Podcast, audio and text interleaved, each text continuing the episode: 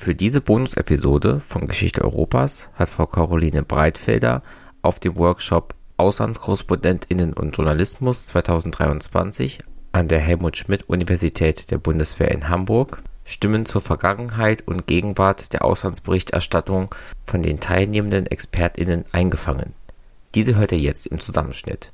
Vielen Dank an Frau Breitfelder für ihre Aufnahmen. An dieser Stelle möchte ich noch gerne erwähnen, dass sie selbst auch einen Podcast betreibt. Dieser ist auf Spotify zu finden und trägt den Namen Waffelarsenal. Hallo, herzlich willkommen. Schön, dass Sie da sind. Können Sie mir noch mal Ihren Namen verraten, von welcher Institution Sie heute hier angereist sind, sowie Ihren Forschungsschwerpunkt? Mein Name ist Jörn Happel, ich bin Professor für Geschichte Osteuropas und Ostmitteleuropas an der Helmut-Schmidt-Universität der Universität der Bundeswehr in Hamburg. Und ich arbeite vor allen Dingen zur Geschichte Russlands und der Sowjetunion im 19. und 20. Jahrhundert. Ja, mein Name ist Kirsten Böhnker und ich äh, bin vom Historischen Institut und der Abteilung für osteuropäische Geschichte der Universität zu Köln und mein Forschungsschwerpunkt ist die Verflechtungsgeschichte des Kalten Krieges. Äh, Stefan Messingschlager, ich bin Doktorand hier an der Helmut-Schmidt-Universität in Hamburg und äh, beschäftige mich äh, vor allem mit den westlich-chinesischen Beziehungen im 20. Jahrhundert. Ich bin äh, Katja Plachow, seit kurzem Dr. Katja Plachow, angereist äh, von der Universität Freiburg und habe promoviert im deutsch-russischen Graduiertenkolleg zu Kulturtransfer und kulturelle Identität und habe dort eine Biografie geschrieben zum Kulturakteur René Philipp Miller. Ja, ich bin Norman Domeyer, ich bin Historiker, derzeit DRD-Gastprofessor an der Karls-Universität Prag. Dankeschön. Welche interessanten neuen Erkenntnisse, Gedanken, Ideen oder Forschungsansätze würden Sie sagen, nehmen Sie heute aus dem Workshop nochmal für sich mit?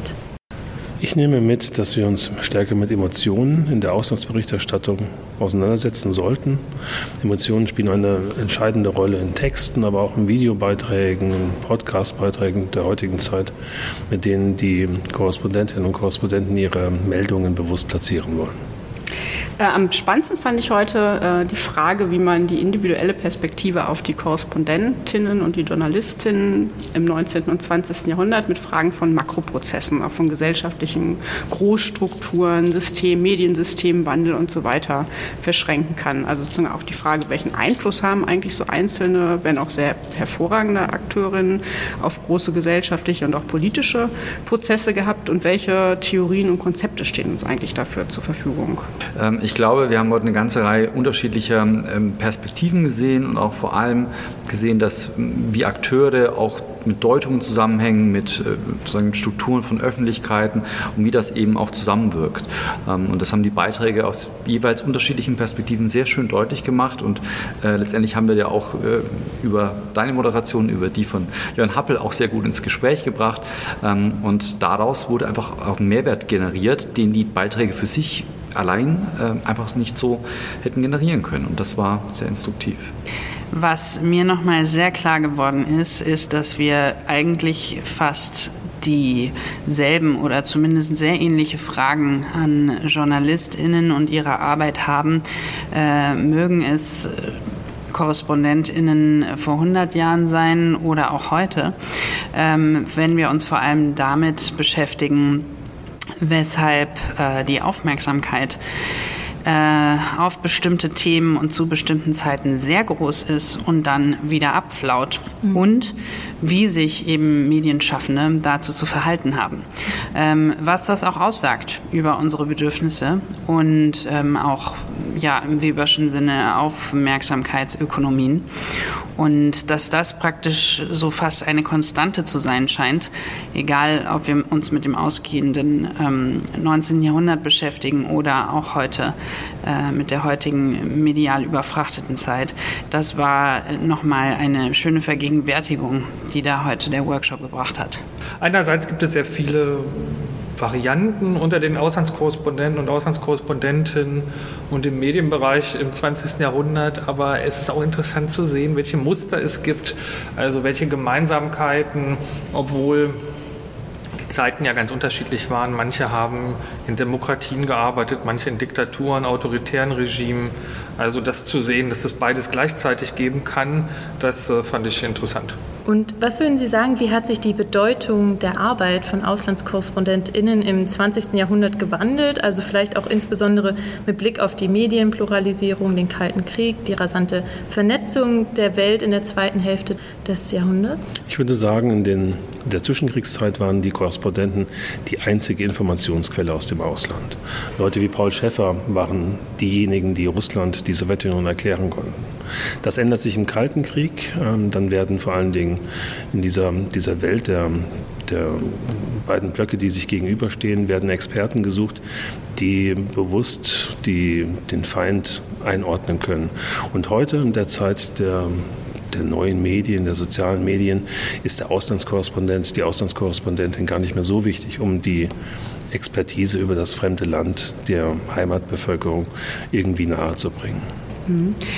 Einerseits könnte man schon sagen, dass die Bedeutung zugenommen hat im 20. Jahrhundert. Äh, das geht vor allen Dingen auch einher mit einer äh, sehr starken Professionalisierung, die natürlich schon im 19. Jahrhundert äh, eingesetzt hat, aber die vor allen Dingen auch in, der Zwischenkriegszeit, in dieser politisch so polarisierten Phase, nicht nur in Deutschland, sondern insgesamt in Europa, aber letztlich auch in der globalen Perspektive durch die Entstehung der Sowjetunion und die letztlich schon der Frühphase des Ost-West-Konflikts entstanden ist.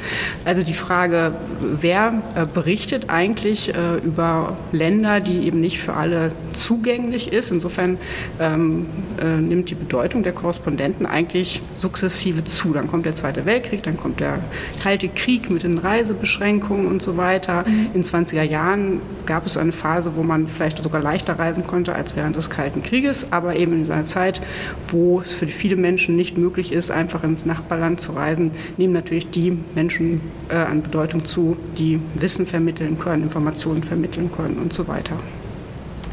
Ich glaube, dass die Geschichte der Auslandskorrespondenten im 20. Jahrhundert eine sehr vielfältige Geschichte ist und sich natürlich immer auch vor dem Hintergrund der großen Krisen und der großen Phasen, also Zweiter 30-jähriger Krieg äh, in der ersten Hälfte, dann Kalter Krieg sich auch abspielt und davor auch gelesen und gedeutet werden muss. Ähm, und letztendlich ähm, ist sozusagen immer eine auch Form der Expertisegeschichte ist. Also Auslandskorrespondenten nehmen zu unterschiedlichen Zeitpunkten unterschiedliche Rollen ein, ihnen werden unterschiedliche Rollen auch zugewiesen, zugeschrieben ähm, und letztendlich müssen wir sozusagen jeden Fall auch für sich allein äh, erstmal angucken und werden dann eben an Beispielen auch wie zu China ähm, Anfang der 1970er Jahre sehr schön zeigen können, dass eben die, die, Zuschreibung von Expertise etwas ist, was einfach die Auslandskorrespondenten wirklich auszeichnet und, und die letztendlich eine ganz lebhafte Geschichte auch ähm, ja, der diskursiven Formung des westlich-chinesischen Verhältnisses daraus entsteht. Und deshalb würde ich schon sagen, dass äh, im 19., aber vor allem dann im 20. Jahrhundert das auch eine Geschichte ähm, ähm, ja, der, der Expertise ist, ähm, des Expertenstatus, der selbst zugeschrieben, der fremd zugeschrieben wird und äh, wir daraus eben auch einiges lernen können über die westlichen Öffentlichkeiten im engeren Sinne. Vor allem aus meinem eigenen Forschungsprojekt äh, zu René Philipp Miller ähm, sprechend ist es ganz klar, dass sozusagen äh, der Journalist, die Journalistin sehr anpassungsfähig sein muss, vor allem in der Bandbreite der Textgattungen, die es zu bespielen gilt. Also man muss ähm, ja per se, das ist ja auch heute so in der journalistischen Ausbildung, ähm, klar sowohl eine Nachricht als auch eine Kolumne als auch eine Reportage schreiben können.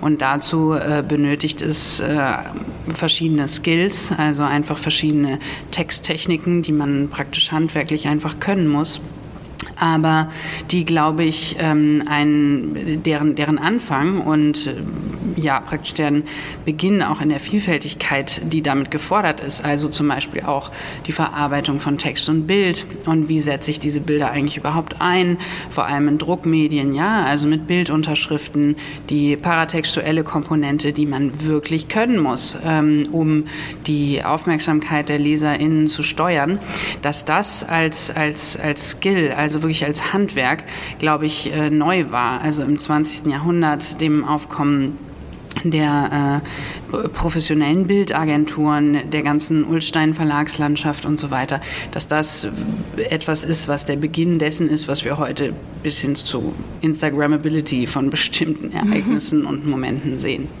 Ja, was ich so faszinierend finde, ist, dass im 20. Jahrhundert zunächst eine Professionalisierung äh, dieses Berufes festzustellen ist. Das heißt, alle großen Medienkonzerne auf der Welt beschäftigen Auslandskorrespondenten und Auslandskorrespondentinnen und machen viele Ressourcen dafür frei, bezahlen sie gut. Und äh, dann aber, glaube ich, zu Ende des 20. Jahrhunderts grob gesagt, äh, setzt auch in vielen Teilen wieder eine Endprofessionalisierung ein. Das ist jetzt auch nicht nur negativ gemeint, sondern das hat auch damit zu tun, dass eben die sogenannten neuen Medien, das Internet aufkommt. Und mm, ja, jetzt beziehen eben viele Medien ihre Informationen aus fernen Hauptstädten, äh, auch teilweise wieder eben von Leuten, die es eben nebenberuflich machen, nebenher machen. Ist nicht immer äh, schlechter, aber es ist jedenfalls festzustellen, dass es äh, diesen Trend auch gibt.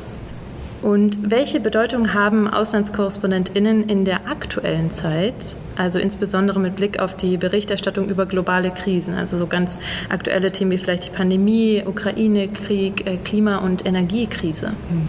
Mir fällt auf, dass gerade in solchen Krisen die Expertenmeinung sehr gefragt ist, dass die Menschen immer wieder von, von anderen eingeordnet bekommen haben wollen, was in welchen Ländern vorgeht oder wie die Ereignisse dann zu bewerten sind. Und wenn man auf die Ukraine-Krieg schaut, war doch gerade auch am Anfang vor einem Jahr die Länderexpertise sehr gefragt. Also Leute, die schon mal in der Ukraine, in Russland gelebt haben oder die die Sowjetunion noch kannten, das waren diejenigen, die diese, diesen Konflikt, diesen Krieg haben erklären können. Und diese Menschen wurden nachgefragt. Das sind immer in Krisenzeiten scheint es ähm, dass Auslandskorrespondenten stärker zu Experten der jeweiligen Länder werden, als dass sie als Journalisten wahrgenommen werden.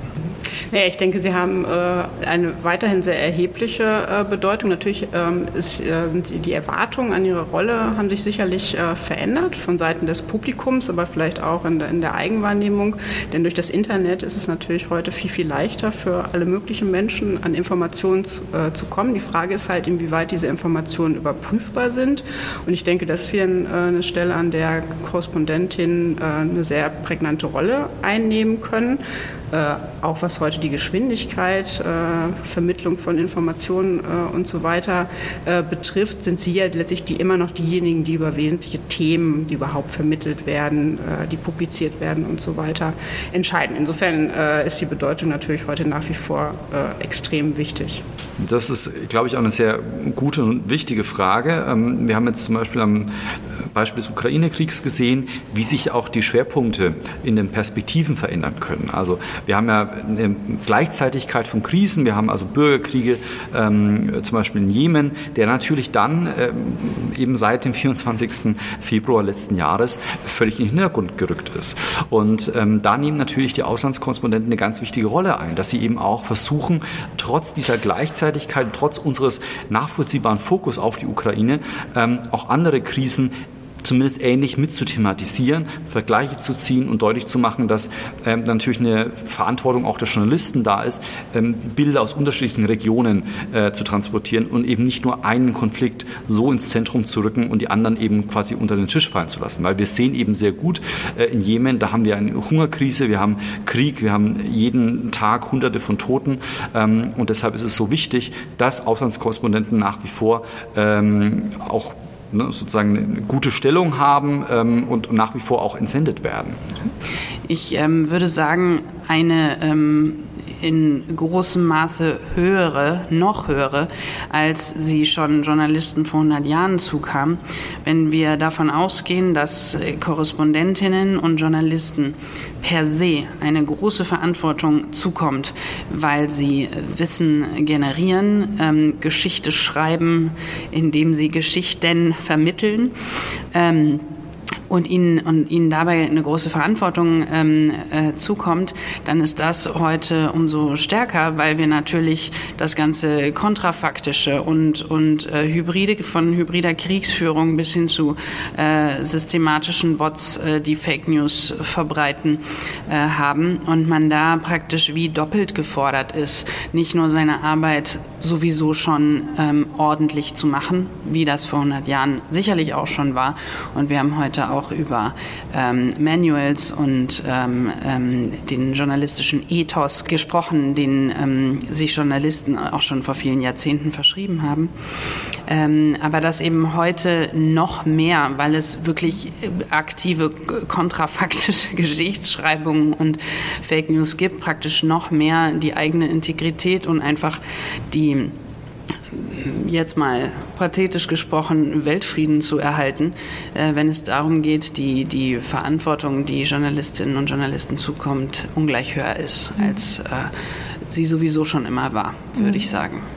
Ja, ich glaube, in solchen Krisenzeiten wie der Pandemie, Kriegen generell, jetzt auch im Krieg in der Ukraine, ist es wichtig, da ist es gerade wichtig, dass man professionelle Berichterstatter hat, Auslandskorrespondenten hat, die es nicht nur nebenher machen, denn ähm, in solchen Krisensituationen braucht man einfach viele Ressourcen, um objektiv zu berichten.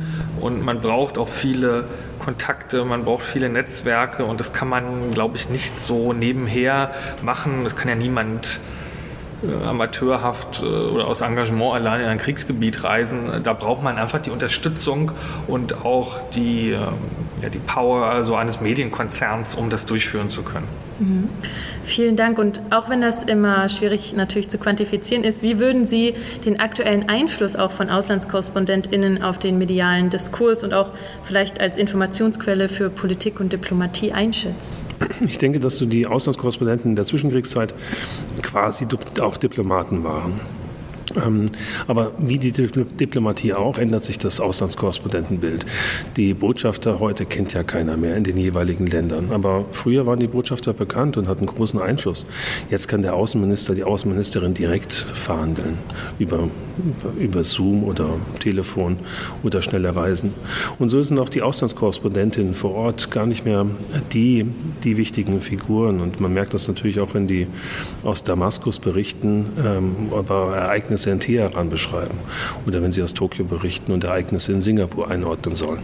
Das, die Auslandskorrespondenten sind nach wie vor als Experten gefragt, aber sie haben nicht mehr diese Leitbildfunktion, wie sie vielleicht mal vor 50, oder gar 80 Jahren hatten. Hm, ja, also zu quantifizieren ist sicherlich äh, relativ äh, schwierig. Möglicherweise muss man sogar sagen, dass es äh, relativ gesehen etwas nachgelassen hat, eben auch ja durch Stichwort Medienwandel mit Blick äh, auf Internet und vor allen Dingen auch mit Blick auf Social Media. Denn es ist ja heute für alle möglichen Leute viel, viel leichter geworden, irgendeine Meinung äh, zu äußern. Und äh, gerade auch, wenn man sich auf die Twitter-Accounts von Korrespondentinnen wie Ina Ruck oder so oder Julian Hans und so weiter anschaut, sieht man ja, dass da alle möglichen Leute drunter schreiben. Und insofern kann man einerseits sagen, okay, sie reagieren auf das, was äh, Korrespondentinnen äußern, aber andererseits bleibt natürlich die Frage, was bleibt davon hängen. Ja, und insofern muss man vielleicht sogar sagen, der Einfluss hat sich etwas relativiert. Das ist genau, glaube ich, eine ganz wichtige Frage. Ähm, ich kann es vielleicht kurz mit Verweis auf ähm, meine eigene Forschung zu China, da kann man es sehr gut sehen. Ähm, also wir sehen äh, in den späten 60er Jahren die Bundesrepublik hatte noch keine Beziehungen zu China. Da sehen wir zum Beispiel sehr gut, dass Auslandskorrespondenten eine ganz wichtige Rolle einnehmen. Also eine Lilly Erbeck, äh, eine sehr bekannte Journalistin, Publizistin, wird dann äh, im Auswärtigen Amt auch angefragt ähm, und sie wird gefragt, Mensch, wie könnte denn so eine deutsche China-Politik eigentlich aussehen? Und da haben wir eine ganze Reihe von anderen Leuten, auch in den 70er Jahren, wie Harry Hamm, FAZ-Redakteur äh, und Korrespondent und dann auch später Gerd Ruge, ähm, die dann natürlich ähm, nicht nur eine wichtige Informationsquelle werden, werden, sondern eben auch wichtige Mittlerakteure sind für die Politik ähm, und die Diplomatie. Und ähm, insofern würde ich sagen, das ist etwas, was in diesen ja, kritischen Übergangsphasen sehr wichtig war. Ich glaube aber, dass trotzdem auch heutzutage immer noch ähm, Auslandskorrespondenten, wenn sie das selbst wollen, wenn das also in ihrem Selbstverständnis angelegt ist, ähm, eben auch eine solche Rolle annehmen können. Und wir sehen das ja bei einer ganzen Reihe von Podien, dass oft auch ähm, die Botschafter vor Ort, die Konsuln ähm, gemeinsam mit den Auslandskorrespondenten tatsächlich auftreten und eben die Probleme besprechen, zum Beispiel im Kontext von äh, Stiftungen wie der Friedrich-Ebert-Stiftung oder so. Da gibt es eben Foren, um sich da eben auch auszutauschen. Und deswegen glaube ich, dass nach wie vor dieser Connex ganz eng ist und äh, sie eine ganz wichtige Rolle einnehmen. Ich glaube, diese Frage ist schwierig, weil sie sich immer bezieht auf ein sozusagen sich ständig ähm, in Bewegung befindlichen Verhältnisses dessen, was denn, was ist es denn genau die Aufgabe einer, einer Politik oder von Politikerinnen und Politikern und äh, Journalisten und Journalistinnen.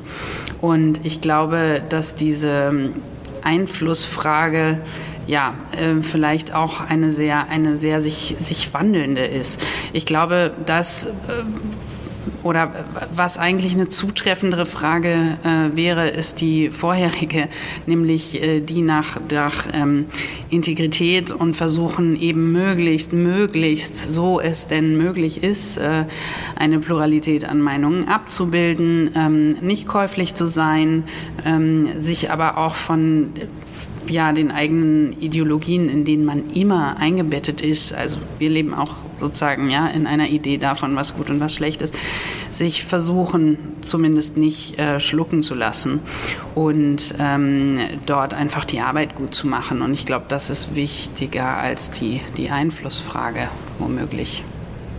Ich glaube, das kommt so aufs Publikum drauf an.